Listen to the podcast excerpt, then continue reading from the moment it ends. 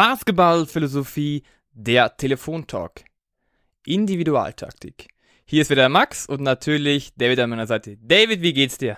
Hi Max, mir geht's sehr gut. Ich freue mich auf die Folge. Es ist ein spannendes Thema, denke ich, worüber wir heute sprechen. Ähm, deswegen lass uns direkt loslegen. Wie geht's dir und ähm, was stellst du dir so unter Individualtaktik vor? Danke, mir geht's gut. Gute Frage. Wir haben ja schon in den letzten Folgen sehr oft darüber gesprochen, dass es Konzepte gibt von Trainern, dass jeder sich für selbst verwirklichen will, dass jeder viel Egos hat. Aber am Ende des Tages würde ich sagen, dass jedes, das Ziel, jedes Konzept sollte immer sein, dass die Spieler im Vordergrund stehen und dass die Spieler die Möglichkeit haben, schnelle und smarte Entscheidungen zu treffen.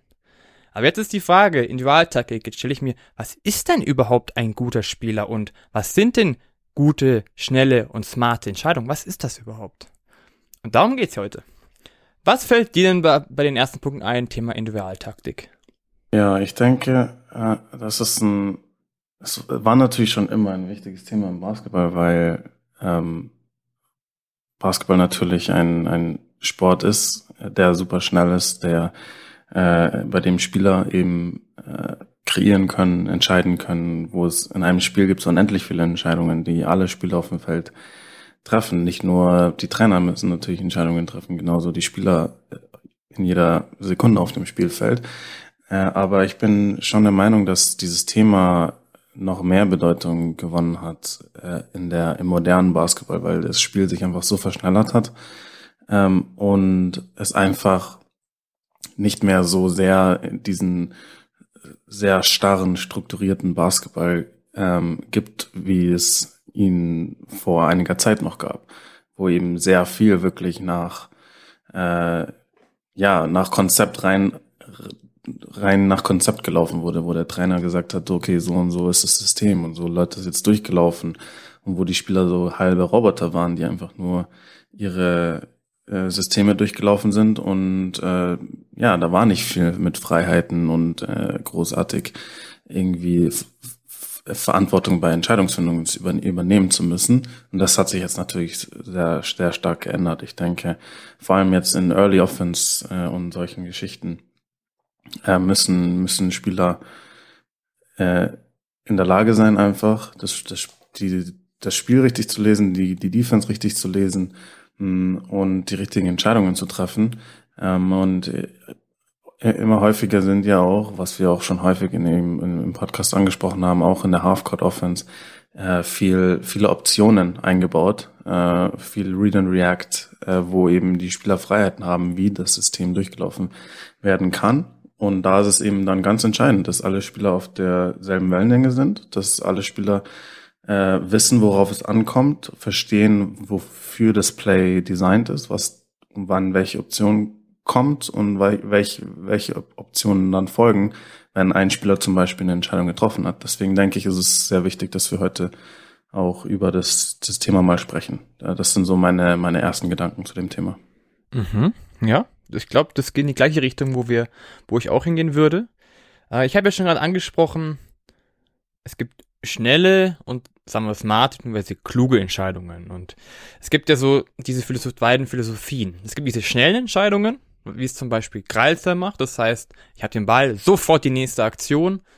Ähm, und das ist halt wirklich agieren, ja. Also ich nutze sofort meinen Vorteil, ich habe einen zeitlichen Vorteil, ich habe einen athletischen Vorteil, ich nutze diesen Vorteil. Und es gibt die andere Option, die sind klug oder smarte auch Entscheidungen, ist dieses Reagieren. Und zwar reagieren auf einen, auf einen Verteidiger. Welcher Abstand hat der? Aber am Ende des Tages würde ich sagen, wenn wir es wirklich runterbrechen, in der Wahltaktik finde ich das Wichtigste die Entscheidungen und die die Spieler treffen. Ja, und an sich, ganz untergebrochen, haben sie genau drei Entscheidungen, nämlich werfen, passen und ziehen. Und es ist immer die Frage, wann ist was sinnvoll, was brauche ich dafür? Und ähm, wenn wir jetzt mal dieses Thema angehen, da kommt es wieder ein bisschen auf die Philosophiefrage an. Aber ich sage jetzt mal, im Konzept bei mir ist es so, Thema Individualtaktik. Die erste Entscheidung, die ein Spieler hat, wenn er den Ball in der Hand hat und der ist nah zum Korb, ist Wurf. Ja, das heißt aber, was, wann, wann, wann soll man überhaupt einen Wurf nehmen? Wann, wann ist es eine gute Entscheidung, einen Wurf zu nehmen? Sagen wir jetzt mal, wir reagieren jetzt auf den Verteidiger. Und da haben wir zum Beispiel die Möglichkeit, du hast wirklich Platz. Es ist wirklich viel, viel Platz vorhanden. Es ist für mich eine gute Entscheidung, werfen. Nimm den Wurf. Ja? Oder die zweite Entscheidung ist passen. Aber wann ist denn passen immer sinnvoll? Sagen wir jetzt mal, du hast den Wurf, aber du, du hast gerade Selbstvertrauen nicht. Es funktioniert irgendwie nicht. Dann ist Pass eine gute Option. Und die dritte Option wäre aber jetzt zu sagen, der Spieler, mein Gegenspieler, klebt mir im Gesicht. Da ist eine relativ einfache Entscheidung, vorbeizuziehen. Also wirklich zum Korb zu ziehen. Was aber wieder nach jedem Ziehen eine neue Entscheidung bringt. Und zwar, oh, jetzt kann ich hier wieder passen, werfen, ziehen. Also an sich, ein Spieler hat viele, viele Entscheidungen, die er treffen kann, treffen muss. Und ich finde, das Wichtige ist, dem Trainer halt, oder vom Trainer zu wissen, wann ist eine Entscheidung denn gut? Was kann ich treffen? Aber dass der, das Trainer, also wir, den Spielern einen Baukasten mitgeben, zu sagen, hey, das sind die Entscheidungen, die ihr habt. Und ich tue alles dafür, damit ihr diese, A, wisst, was ist so eine Entscheidung, eine gute Entscheidung, und B, auch diese Entscheidungen ausführen können. Und da kommen wir aber später dazu. Was, was hältst du davon? Ist es so, auch, sagst du auch Entscheidungen treffen ist das mit Wichtigste bei Dualtaktik? Äh, ja, definitiv. Ich, ich denke, weil, weil nur so, ähm, ja, nur so kann das Spiel letztendlich funktionieren ähm, oder erfolgreich sein, weil äh, ein Erfolg einer, einer Mannschaft in einem Spiel basiert natürlich auf, äh, auf den Entscheidungen, die die Spieler während diesem Spiel getroffen haben. Und ähm, ja, ich glaube, ich habe noch keinen, also es gab noch keine Mannschaft, die ein Basketballspiel gewonnen hat und die lauter schlechte Entscheidungen während dieses Spiels getroffen hat. Ähm, ich denke, klar, man, es ist Basketball ist ein Spiel voller Wellenbewegungen mit Momentum mal hier, mal da. Ähm, also gab es bestimmt Momente, wo es mal vielleicht nicht so lief, aber ja, im Endeffekt ist äh, der, das Endergebnis eines Spiels häufig auch einfach die Summe der Entscheidungen, die getroffen wurden. Und deswegen, ja, es ist definitiv ähm, ganz, ganz entscheidend. Du hast auch schon angesprochen, eben die, ja, die vereinfacht dann einfach auch heruntergebrochen. Man, man darf halt auch nicht eben dann zu, das Ganze zu sehr verkomplizieren. Ja, ein Spieler ähm, hat eben die Entscheidung, ja, äh, werfen, passen oder dribbeln. Und äh, wenn man, ja, wenn man offen steht, ist wahrscheinlich mehr, mehr als häufig äh, der Wurf die richtige Entscheidung zum Beispiel. Ganz, ganz klar. Also ich denke, ein anderer Aspekt, aus dem äh, man das Ganze betrachten kann, ist einfach auch, okay, warum, warum spielen wir Offense? Ja, also äh, wir spielen Offense, um natürlich äh, Punkte zu erzielen, um dann ein Spiel zu gewinnen. Ähm, und okay, warum laufen wir Systeme? Wir laufen Systeme, um äh, eben gute ähm, Chancen zu kreieren, um eben Punkte zu erzielen. So, und deswegen sind ja die alle, alle Systeme, die man sich vorstellen kann, im Endeffekt dafür da, Vorteile auszuspielen und diese Vorteile dann auszunutzen. Und ich denke, das ist halt was ganz Wichtiges, was ein Spieler verstehen muss, ähm, ist zu erkennen, äh, wann haben wir einen Vorteil kreiert, ja, ähm, und was ist der Vorteil, den wir kreiert haben und wie kann, können wir den Vorteil ausnutzen sagen wir ähm, zum Beispiel halt in, ähm, in, einem, in einer einfachen Pick-and-Roll-Situation, ja. Ähm, da ist es natürlich ganz entscheidend, dass die Spieler äh, verstehen, wie sie gerade verteidigt werden und dann darauf richtig reagieren. Zum Beispiel, wenn eben äh, die, der Gegner eine aggressive Hedge-Verteidigung im Pick-and-Roll spielt, muss, muss zum Beispiel der Blocksteller erkennen, okay, äh, das ist der Moment, in dem ich jetzt, äh, in dem es nicht entscheidend ist, dass mein Blog einen guten Kontakt hat, sondern ich muss äh, eher vielleicht den, den, den Block slippen und ich muss schnell anspielbar sein. Und dann muss ich auch noch wissen, okay, es bringt jetzt nichts, komplett zum Korb zu rollen, weil ich muss anspielbar sein. Deswegen Short Roll ist die richtige Option. Das heißt, okay, der der Blocksteller muss erkennen, okay, Short Roll ist jetzt die richtige Option. Dann ähm, muss der, der Ballhändler wissen, okay, ich werde jetzt aggressiv verteidigt, kein Grund zur Panik, such den Short Roll, versuch den Short Roll anzuspielen. Wenn das funktioniert hat, dann ist man, dann ist man in einer Überzahlsituation. Und das ist der Vorteil, den man aus diesem Ballscreen gerade kreiert hat. Dann muss man, dann ist zum Beispiel die, die nächste Situation, wo die Spieler richtig reagieren müssen. Ist okay, klar, jetzt als äh, abrollender Spieler, der gerade den Ball bekommen hat, muss ich jetzt, sind wir in der Überzahlsituation ähm, und ich muss jetzt eine Rotation forcieren, ich muss zum Korb gehen und, und dann den offenen Mann finden. Und wenn die Rotation nicht kommt, dann gehe ich zum, gehe ich zum Korb hoch. Äh, und das ist eine ganz simple, mal ein Beispiel von einer ganz simplen Situation im Basketball, die man, äh, die ständig vorkommt. Und ähm, ja, deswegen, äh, die Entscheidungsfindung ist immer essentiell, wie, wie gut, äh, wie, wie erfolgreich äh, eine Mannschaft dann ist. Und ich denke, wenn man dann zum Beispiel, also wenn man das Ganze weiterdenkt und dann man hat eine Rotation forciert, dann kommt der Kickout-Pass nach draußen. Okay, ähm, ist man offen und hat die Zeit, dann nehmen wir den natürlich den offenen Wurf, kommt, ähm, kommt ein aggressiver Closeout, dann ist immer noch der Vorteil da, den wir kreiert haben. Und dann muss der Spieler erkennen, okay, äh, jetzt kann ich den Closeout attackieren und kann zum Korb gehen, etc. So, so wird ja erfolgreiche Offense aufgebaut. Und deswegen ist ja das Ganze ja, das Ganze basiert eigentlich auf Entscheidungsfindung der Spieler. Mhm. Das heißt, Entscheidungen sind uns eigentlich einiges somit das Wichtigste, was es eigentlich gibt für eine Wahltaktik, Themenwahltaktik. Abs absolut, weil, weil die, ja, im Endeffekt sind die Trainer nicht auf dem Feld. Äh, und die Spieler sind auf dem Feld, wir haben das schon häufig gesagt, die Spieler sind auf dem Feld, die Spieler spielen und somit entscheiden auch die Spieler das Spiel. Und wenn ähm, ja, da kann ein Coach sagen und machen, was er will. Wenn die Spieler dann rausgehen und falsche Entscheidungen treffen, wird das Ganze nicht funktionieren. Jetzt haben wir schon beide die Entscheidungen angesprochen. Jetzt ist nur diese Frage, oder eigentlich die, die Sache, die es jetzt zu beachten gilt. Wir haben jetzt Entscheidungen getroffen. Zum Beispiel, ich habe viel Platz, werfen. Oder ich, wie, du gesagt hast, ich rolle ab, aber mach nur einen Short Roll. Aber das heißt ja auch andersrum, dass man das ausführen können muss. Also ist die Frage jetzt, ich habe, ich weiß die Entscheidung oder ich, ich kann Entscheidungen treffen. Das ist ja, was mein Kopf auch viel macht. Aber ich muss es ja auch ausführen können. Und da ist jetzt die Frage, erstens, was ist wichtiger und was gehört dazu? Wenn ich jetzt das zweite Thema nehme, was gehört dazu? Würde ich immer sagen, es ist die Technik, die Athletik und die mentale Stärke, also das Selbstvertrauen, was ein Spieler hat. Wie würdest du das benennen? Was, was ist wichtig für die Durchführung von Entscheidungen?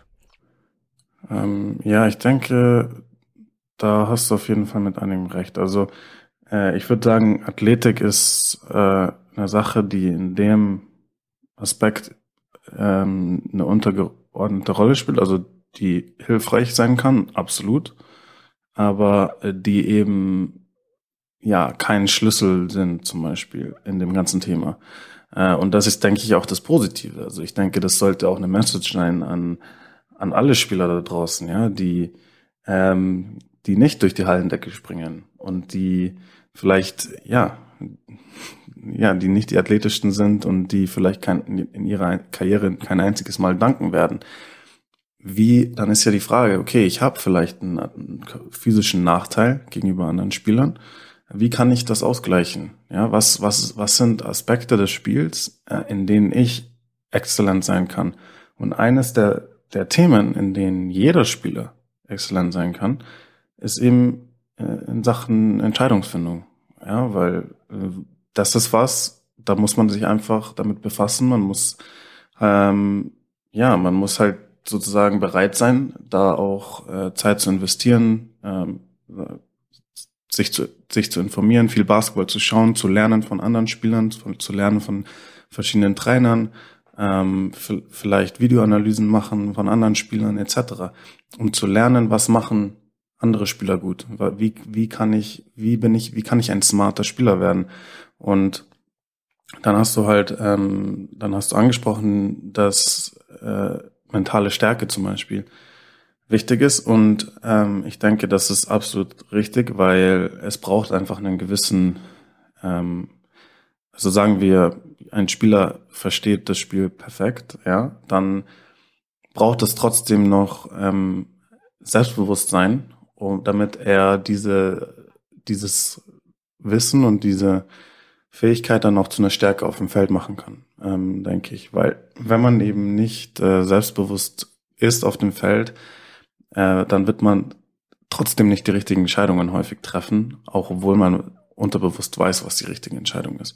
Ich würde da mal als Beispiel vielleicht, was mir da gerade in den Kopf kommt, würde ich vielleicht mal äh, Leon Radosovic nennen, Gra ähm, bei der Center bei, bei, bei Bayern München, der meiner Meinung nach ein, ähm, einer der einer der cleversten Spieler, zumindest mal in Europa ist. Also man sieht sofort an seinem Spiel, dass er einen enorm hohen Basketball-IQ hat. Er ist ein sehr guter Passer, alles drum und das ist wirklich eine Stärke von ihm. Äh, aber häufig, ähm, ja, ist seine Entscheidungsfindung trotzdem, finde ich, problematisch. Und der Grund ist, dass er einfach, glaube ich, zu wenig Selbstbewusstsein in sein eigenes Spiel hat, in sein eigenes Offensivspiel, zu selbstlos ist äh, und deswegen zum Beispiel häufig einfach nicht seinen eigenen Wurf sucht, obwohl eigentlich er seinen eigenen Wurf nehmen, nehmen sollte, suchen sollte. Äh, und das kann problematisch sein eben, äh, wenn man eben zum Beispiel einfach, das, wenn das Selbstbewusstsein in das eigene Spiel fehlt oder wenn man zu viel Selbstbewusstsein in sein eigenes Spiel hat. Ja, und wenn man dann denkt, ja, mein Wurf ist immer die beste Option. Beide Extreme sind natürlich nicht gut. Ähm, und äh, deswegen, ja, das, das spielt definitiv äh, definitiv eine Rolle. Und ähm, ja, ich meine, im Endeffekt ist es eine, ein Mix aus verschiedenen Sachen. Technik ist natürlich essentiell wichtig. Also das ist, das ist ganz klar. Ich meine, ähm, wenn ich weiß, dass der Wurf die richtige Entscheidung ist, aber ich kann nicht werfen, ja, dann bringt mir die richtige Entscheidung dann im Endeffekt auch nicht viel, weil im Endeffekt kommt es darauf an, dass wir Punkte erzielen. Oder wenn ich weiß, der richtige, die richtige Entscheidung ist ein Pass und ich kann den Pass aber nicht an den Mann bringen, dann hat mir die richtige Entscheidung auch nicht viel gebracht. Deswegen, ich würde grundsätzlich deinen Punkten äh, schon zustimmen. Ähm, ähm, aber ich denke, dass in dem Thema äh, zumindest Athletik ein bisschen eine untergeordnete. Mhm.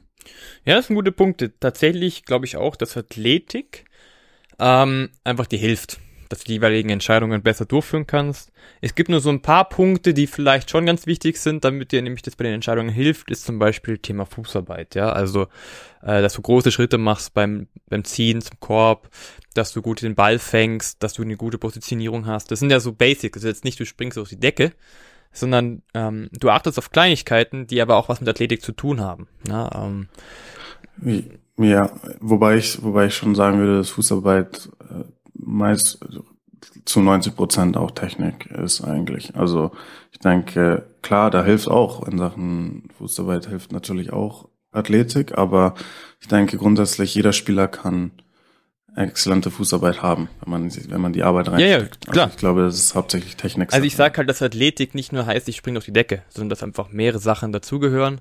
Klar. Ähm, ja. Aber bleiben wir doch mal bei, beim Thema Technik. Du hast gerade angesprochen, wenn jetzt ein Spieler eigentlich die Entscheidung genommen hat, Wurf und diese Entscheidung gut ist, aber er an sich nicht werfen kann.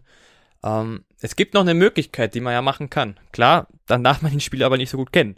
Äh, sagen wir jetzt mal wirklich, die Möglichkeit ist da, du gehst hoch zum Wurf. So, was wird passieren? Dir wird wahrscheinlich der Verteidiger entgegenspringen. So, aber du nimmst den Ball wieder runter, du machst nur eine Wurffinte und hast jetzt die Möglichkeit, vielleicht gut zu ziehen oder nochmal guten Pass zu spielen. Also es gibt ja Möglichkeiten, die Entscheidungen, die man getroffen hat, nochmal zu einer nächsten Entscheidung zu bauen. Oder die richtige Entscheidung, die eigentlich gerade aktiv wäre oder die richtige wäre, ähm, mit einer Finte zu kombinieren oder einer Täuschung zu kombinieren, damit du eine Entscheidung dir kreieren kannst, die mehr zu dir passt. Aber das ist jetzt nur so ein kleiner Exkurs. Aber Gucken ja. wir uns doch mal das Thema Technik an. Also, was sollte ein Spieler an sich überhaupt können? Wenn wir jetzt sagen, wir brechen es wirklich jetzt mal runter, du hast, also wir sind ja beim On-Ball-Spieler, wir brechen es runter auf, er muss zum Korb ziehen können, also Layups, er muss passen können und er muss werfen können. Richtig, oder? Das sind die drei Sachen, die er erstmal können sollte. So, jetzt ist die Sache, wie macht man das? Was könntest du für Tipps geben Spielern draußen? Was sind zum Beispiel gute Übungen fürs Werfen? Hm, ja, ich meine, das ist eine gute Frage. Äh, ich äh, bin in dem Bereich auch nicht, also kein großer Experte ähm, in so Individualtraining und so weiter. Das ist ein spannender Bereich, über den ich auch noch ähm, viel lernen möchte. Ähm, ich denke, es gibt, es gibt ganz, ganz viele verschiedene Wege und wie man, wie man einen Wurf trainieren kann. Und äh, ich, also es gibt ja auch komplett unterschiedliche Situationen. Also ein Wurf ist ja nicht gleich ein Wurf. Zum Beispiel, wenn ein Spieler äh, zum Beispiel ein Spieler ist, der aus dem Catch and Shoot hauptsächlich agiert. Ja, ich denke, klar, das eine ist sozusagen die, die, die Wurftechnik, ähm, die man dann erstmal etablieren muss, nämlich eine konstante, ähm, eine konstante Wurfbewegung, die, die, die eben sauber ist. Und das fängt mit den Füßen an, dass die Füße ähm, zum Korb zeigen, parallel zum Korb bestenfalls sind. Äh, und dann eben die richtige Energietransformation, sage ich mal, aus den Beinen in die, in die, in die Arme quasi, dass man nicht, weil das ist ja meistens die, die größte Quelle für Inkonstanz im, im Sprungwurf, ist, dass mal, mal kommt mehr Kraft aus den Beinen, mal kommt mehr Kraft aus den Armen, deswegen ist dann manchmal ein Wurf viel zu kurz, manchmal ist er viel zu lang. Wenn, wenn Spieler solche ähm, Szenarien haben, dann ist meistens der Grund, dass sie eben keine Konstanz in der Wurfbewegung haben und dass, dass eben die Energie von unterschiedlichen Stellen kommt. Und bei den besten Werfern kann man rein an der Wurfbewegung nicht erkennen, ob es jetzt äh, ein, äh, ein Make oder Miss ist meistens, äh, weil, weil die Technik so einstudiert ist und so wie mechanisch quasi abläuft, ja. Also ich denke, klar, das erste ist natürlich äh, eine, eine an der Haltung quasi an der Bewegung zu arbeiten, dass die sauber ist und dann ist es halt zum Beispiel in Sachen Catch and Shoot ist es einfach werfen, werfen, werfen, Catch and Shoot, so die, die Spielsituation nachstellen und werfen. Und ich denke, dass halt, sobald man eben die Technik etabliert hat und ich meine, da, das ist natürlich das große, die, die, das größte, die größte Herausforderung. Und da bin ich wirklich auch nicht kein großer Experte. Ähm, aber wenn man das gemacht hat, wenn man das aufgebaut hat mit, mit seinem Individualtrainer oder mit dem, mit dem Trainer allgemein oder auch ganz alleine durch, indem man sich Videos angeschaut hat, etc. Wenn ein Spieler das gemacht hat, dann ist es wirklich eine Sache von Wiederholungen. Man muss halt einfach, ja, du musst halt dich dann in die Halle stellen und du musst halt vor dem Training, nach dem Training noch deine Extrawürfe nehmen und immer weiter, immer weiter und so denke ich, baut man das Ganze dann, äh, so baut man das Ganze dann auf.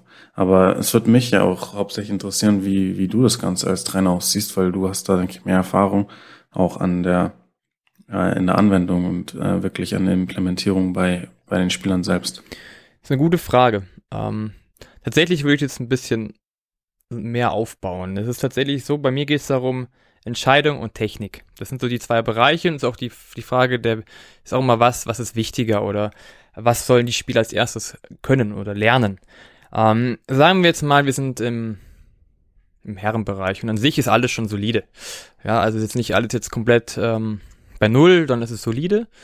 Und dann geht es mir zum Beispiel darum, als Dualtrainer, wenn ich mit Spielern umgehe oder ähm, die Spieler weiterbringen möchte, dass sie immer erst Übungen, als wirklich mal Übungen haben, bei denen sie eben Entscheidungen treffen können. Und das, das kann direkt sein oder indirekt. Ähm, es gibt mit oder ohne Gegenspieler. Es gibt eine schöne Übung, die ich gerne mache, die wir auch öfter bei Bayern gemacht haben. Ähm, wir haben einen Spieler, der ist außerhalb der Dreierlinie und wir haben einen Spieler, der ist ähm, unterm Korb fast und ist der Passgeber, also sich der Rebounder und Passgeber. Immer wenn der unter dem Korb steht und den Ball rauspasst, das heißt, es ist hier ein riesen Abstand da, ist die Entscheidung Wurf. Ja, relativ einfach. So, wenn du aber dann hast, ähm, er nimmt zum Beispiel einen Arm hoch, ja, also der, der Passgeber, nachdem er einen Pass gestellt hat, einen Arm hoch, dann ist die Aufforderung für den Spieler, er muss den Ball zurückpassen. Ja, also es stimmt der Abstand zwar nicht, aber er muss Klick machen im Kopf. Hey, hier, oh, oh, da gibt's eine andere Entscheidung. Zack, ich passe ihn wieder runter. Und dann, wenn der Passgeber den Ball wieder rauspasst und selber entgegenkommt, also praktisch diesen großen Abstand hat, dass du dann zum Beispiel die Entscheidung hast, okay, ich ziehe jetzt, ja.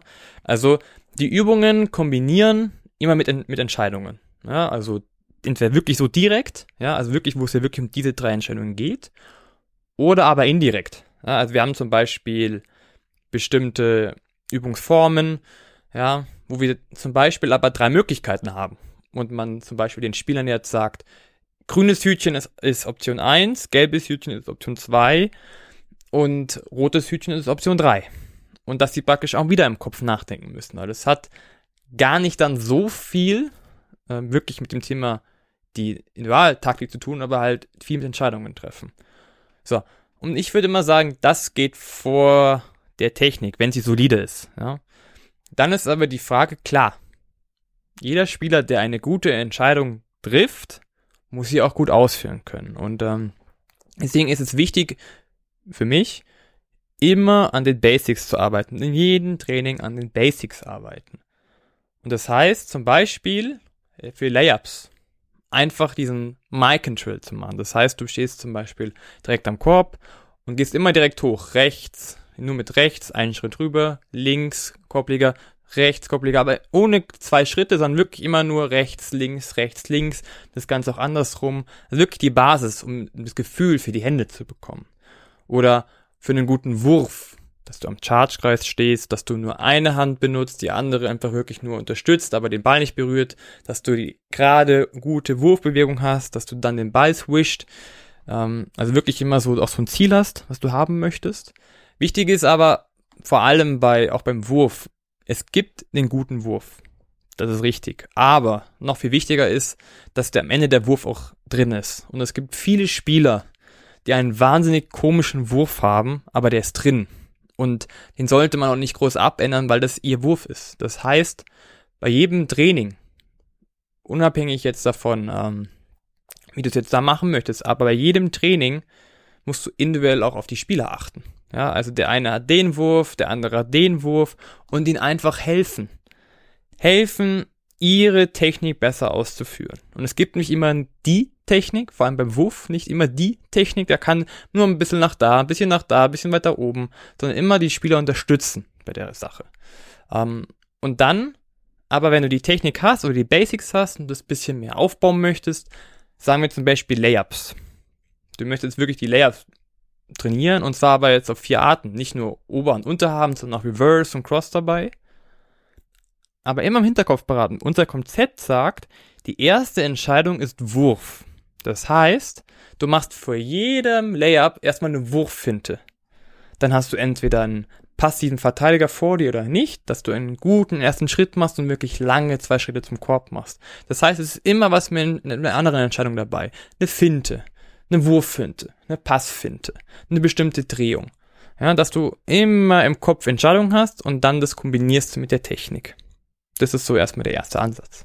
Ja, ja, ich denke, du sprichst auch schon, schon viele wichtige Themen an. Ähm, ich denke, ich denke auch, dass diese Übungen, wie du sie auch zum Beispiel genannt hast, die kombinieren Technik mit Entscheidungsfindung, dass die sehr effektiv sind und sehr gut sind. Ähm, also und ich glaube, es ist auch ein guter Weg, äh, so die, das Ganze den, den, den Spielern ein bisschen schmackhafter auch zu machen, weil ja, dann, dann, dann macht es das Ganze nicht so äh, ja langweilig, sondern ähm, fordert sie auch ein bisschen mental. Und, äh, und ich denke, dass das äh, dass das durchaus äh, durchaus effektiv ist, weil man dann schon manchmal vielleicht auch als Spieler den Kontext ein bisschen verliert zwischen Training und und Spiel. Ähm, und man trainiert ja nicht, um zu trainieren alleine, sondern das Training soll ja auch Sinn und Zweck haben und das Training soll ja auch die Spieler verbessern und äh, den Spielern Lösungen an die Hand geben für Spiel. Äh, und ich denke, so so wird automatisch dann auch äh, unterbewusst so ein bisschen so eine Verknüpfung äh, hergestellt äh, bei, den, bei den Spielern, wenn, äh, wenn sie eben sehen, äh, oder wenn sie im, im Spiel sind und eine Situation erkennen, äh, völlig unterbewusst dann halt auch. Das ist ja das Ziel, dass, dass das alles dann aus Intuition passiert. Äh, klar, niemand hat die Zeit jetzt äh, nach jedem nach jedem Pass äh, oder wie auch immer sich erstmal drei Sekunden, vier Sekunden nachzudenken sondern das Spiel ist ja viel zu schnell. Man, kann, man hat keine Zeit zum Nachdenken. Deswegen muss man, muss man das Ganze ja auch trainieren und vor allem halt auch studieren. Also da sind wirklich halt auch Spieler gefragt, die, die, dass sie halt, ja, dass sie viel Basketball schauen, dass sie von anderen Spielern lernen, dass sie ein Gefühl bekommen für verschiedene Situationen, so dass sie intuitiv und auch unterbewusst handeln, ohne dass sie groß nachdenken müssen und so die richtigen Entscheidungen treffen können. Und da ist das ein, ein gutes Mittel, denke ich, auf jeden Fall solche Übungen im Training. Äh, und ähm, ja, ein anderes Mittel, finde ich, was auch sehr wichtig ist, ist wirklich, dass die Spieler sich mit Basketball befassen ähm, und dass die, dass die Spieler ähm, selber gerne Basketball auch schauen, zum Beispiel. Also ich meine, es ist kein Muss. Ja, es gibt auch Superspieler, die äh, nicht gerne Basketball schauen, ähm, aber denen leckt es einfach im Blut, ja, aber das ist halt eher auch eine, eine Ausnahme. Ähm, normalerweise und bei vielen erübt sich, übrigt sich das Ganze, weil viele, die gerne Basketball spielen, eben auch gerne Basketball schauen. Aber ich denke, das ist auch eine wichtige Message, die ein Trainer auch ähm, vor allem jungen Spielern mitgeben kann.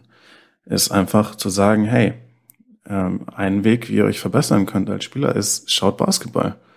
Ja, ich meine, ihr wollt ein guter Spieler sein, dann lernt von guten Spielern. Schaut, was die machen, was, schaut, was die erfolgreich macht, ähm, was die stark macht. Wenn, wenn ihr einen Spieler faszinierend findet, der einen super Wurf hat, dann studiert doch mal ihren Wurf.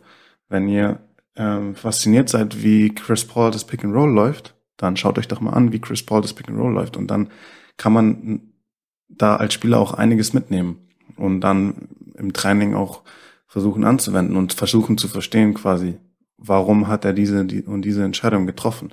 Und wenn man dann eben lernt, die Defense zu lesen, wenn man verschiedene Situationen im Spiel wiedererkennt, live auf dem Parkett wiedererkennen kann und reagieren kann richtig, dann, dann kann man eben auch die richtigen Entscheidungen treffen. Und das muss dann eben natürlich kombiniert sein mit, mit dem Training, wo man halt eben auch die richtigen äh, technischen Fähigkeiten hoffentlich als junger Spieler halt auch erlernen kann.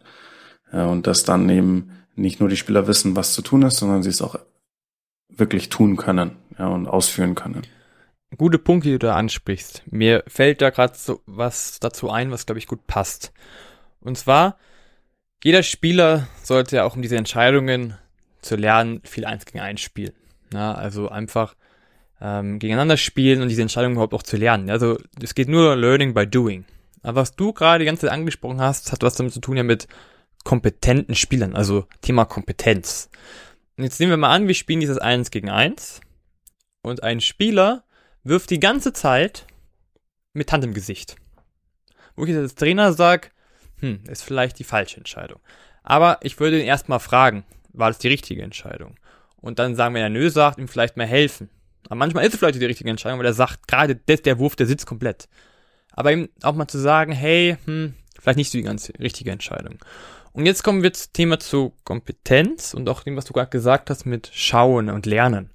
Ähm, Kompetenz entsteht ja immer über mehrere Phasen. Ja, am Anfang bist du unterbewusst inkompetent. Also wenn du was nicht kannst, aber auch keine Ahnung hast davon, ja, dann ist es für dich nicht wichtig aber das ist einfach unterbewusst und du kannst es aber nicht. So, und wenn jetzt ich dir aber sag, oder auch so ein bisschen meine, meine Aufgabe ist zu sagen, hey, das kannst du besser machen, ja, das, das ist noch nicht so ganz gut vielleicht, dann ist es praktisch für den Spieler so bewusst, okay, er ist bewusst ein bisschen inkompetent, haben wir jetzt mal, jetzt mal so flapsig gesagt. Und jetzt kann genau das kommen, zu sagen, hm, was habe ich denn falsch gemacht? Ja, weil jetzt muss ich dir als Trainer ihm schon klar machen, was ist denn die Lösung?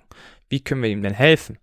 Oder aber, was du gerade gemeint hast, schau dir doch mal ein Spiel an von Chris Paul, wie der das macht. Weil vielleicht macht er das genauso, wie es richtig ist. Ja, einfach auch zu lernen wieder von den anderen Spielern. Das heißt, ihm wird es bewusst, was die richtige Entscheidung ist. Und er trifft dann auch im Training mal mehr die, bewusst diese Entscheidung. Hey, okay, vielleicht Hand im Gesicht, mm, nee. Werf mal, wenn ein bisschen mehr Abstand ist, dass ich einen guten Wurf habe. Das ist eine bewusste Entscheidung. Und dann kommt genau das, was du vorher gemeint hast, durch die Wiederholung, wenn wir immer und immer wieder diese Entscheidung trainieren oder auch immer mehr Spiele schauen, wo wir viel mehr lernen, irgendwann wird's unterbewusst. Und dann bist du unterbewusst kompetent. Also du machst es, ähm, die richtige Entscheidung, du nimmst die richtige Entscheidung, ohne zu wissen, ähm, warum, sondern du machst es einfach, aber davor bist du viel, noch viele Schritte gegangen, du hast darauf geachtet, ah, der Verteidiger ist so und so, aber irgendwann bist du eben dieser kompetente Spieler, der die richtige Entscheidung treffen kann. Ganz genau, ganz genau.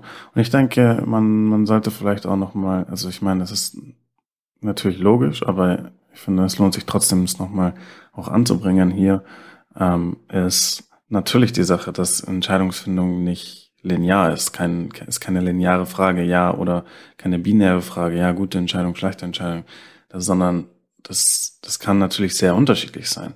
Und es hängt auch von der Situation ab.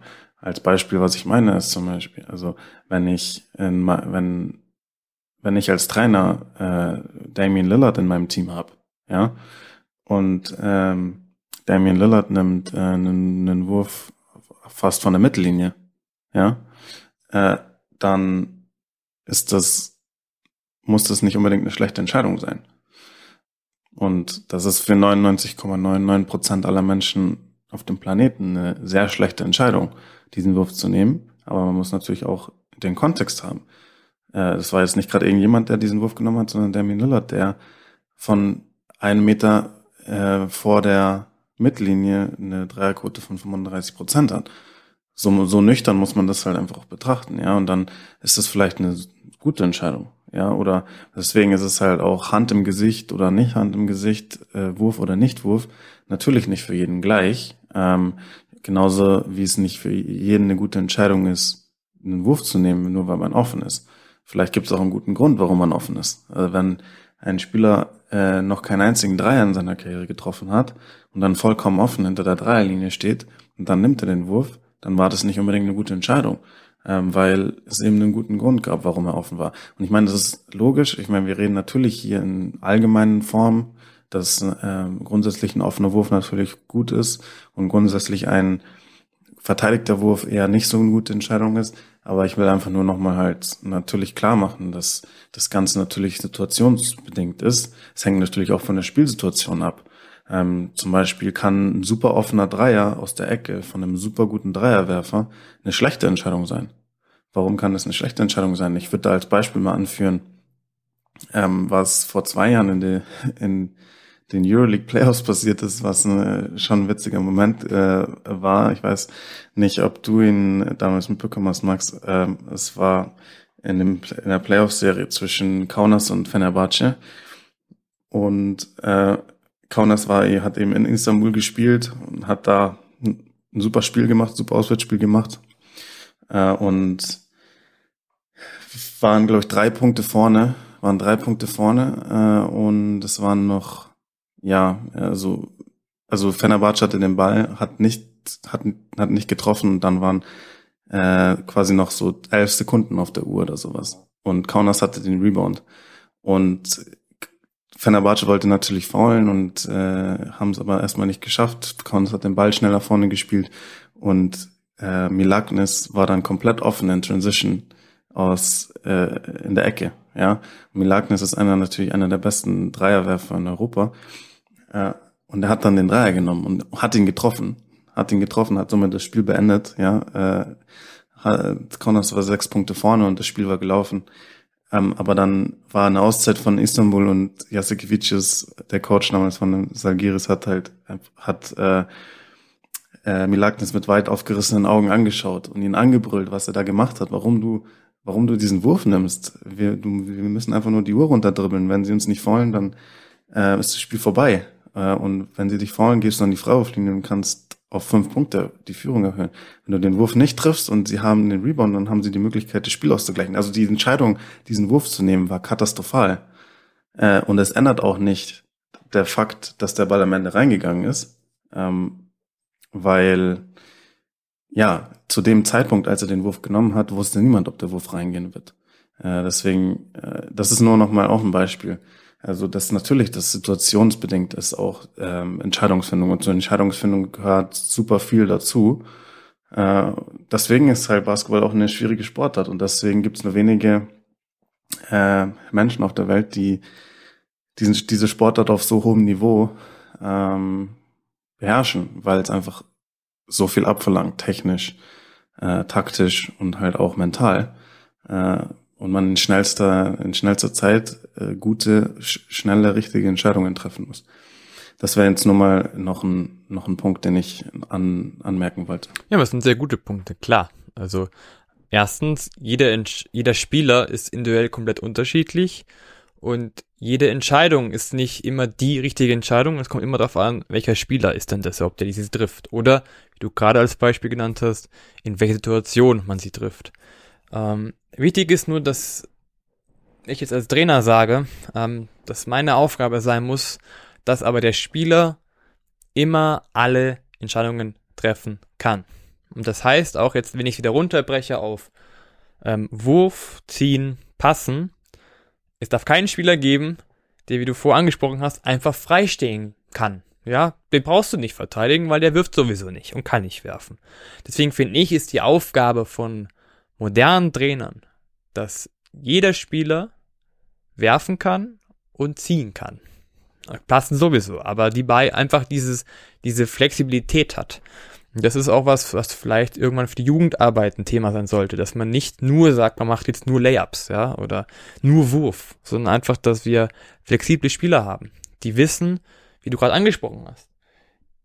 Wann treffe ich eine Entscheidung? Auf was kommt das drauf an? In welcher Situation bin ich gerade?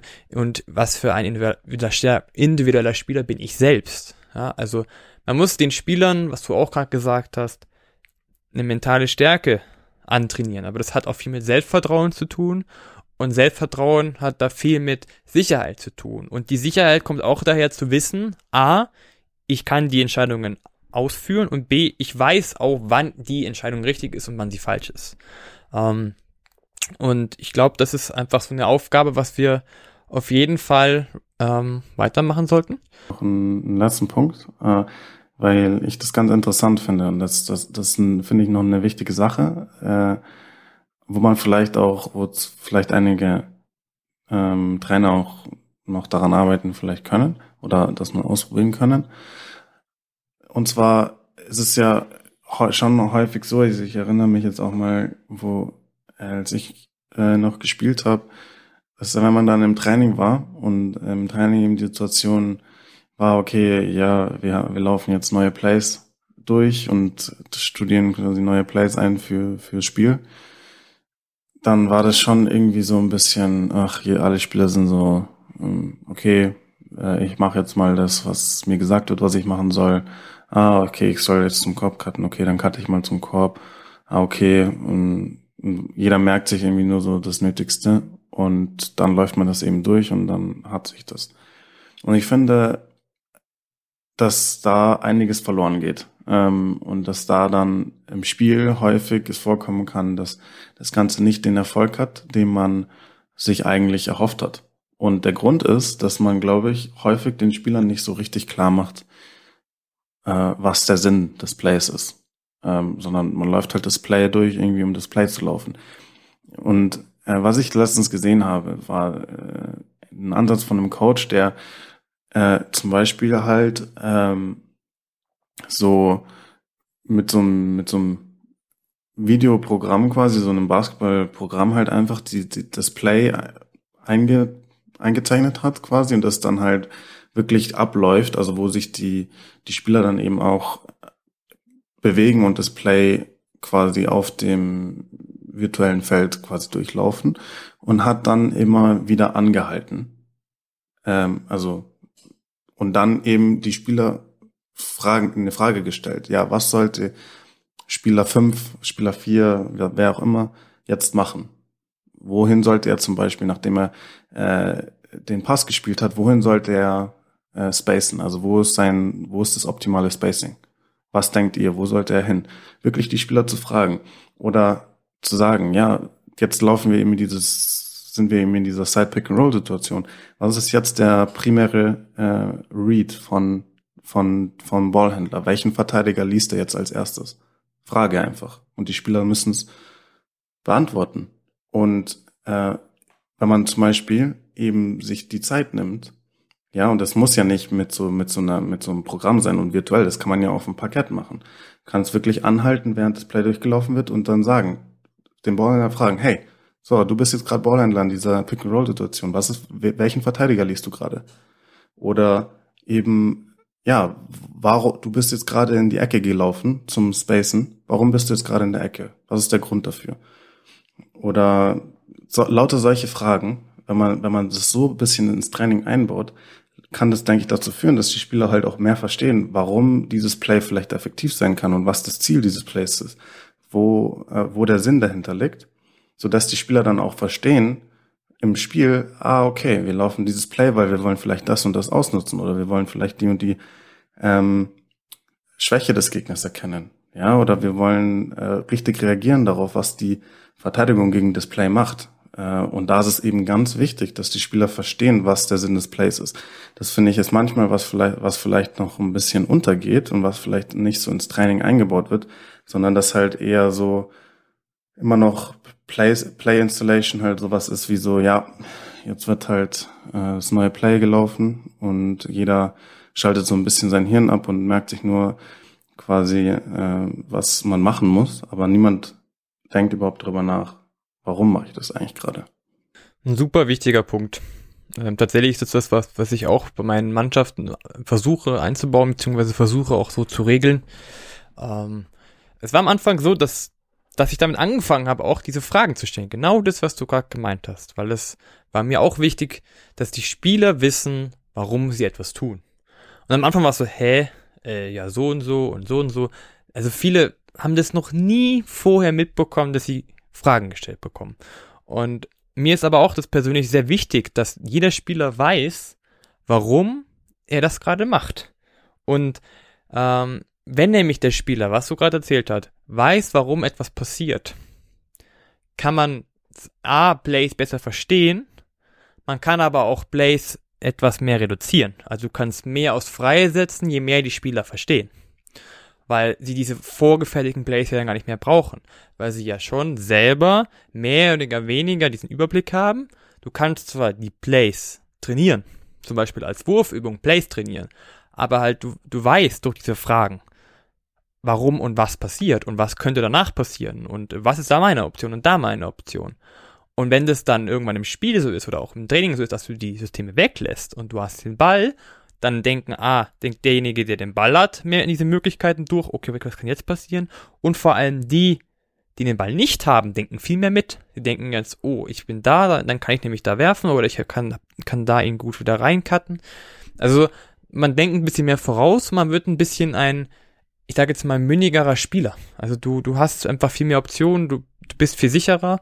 Ähm, und das ist ja das, was wir wollen. Also jeder Spieler oder auch jeder Mensch will sich ja auch ein bisschen persönlich entwickeln oder praktisch sein, sein High der Pyramide finden. Also das ist ja nach Maslow auch, dass jeder sich nicht entwickeln will, aber äh, doch natürlich entwickeln will, aber sein eine persönliche, wie heißt denn das Wort jetzt nochmal? Erf Erfüllung, Erfüllung findet, oder? genau. Und, ähm, und das ist ja im Basketball auch so, also dass du, wenn du mehr Freiheiten bekommst, dass du aber verstehst, warum etwas passiert, dann bist, dann hast du auch selber die, die Möglichkeit, mehr so zu spielen, wie du bist. Und dann sollte aber halt die Aufgabe des Trainers sein, das Konzept, das er hat, oder das ich jetzt sagen, ich jetzt habe, schon zu erkennen ist und die Philosophie da ist, aber eben diese Freiheiten lässt, dass die Spieler trotzdem mitdenken, A, können und B müssen.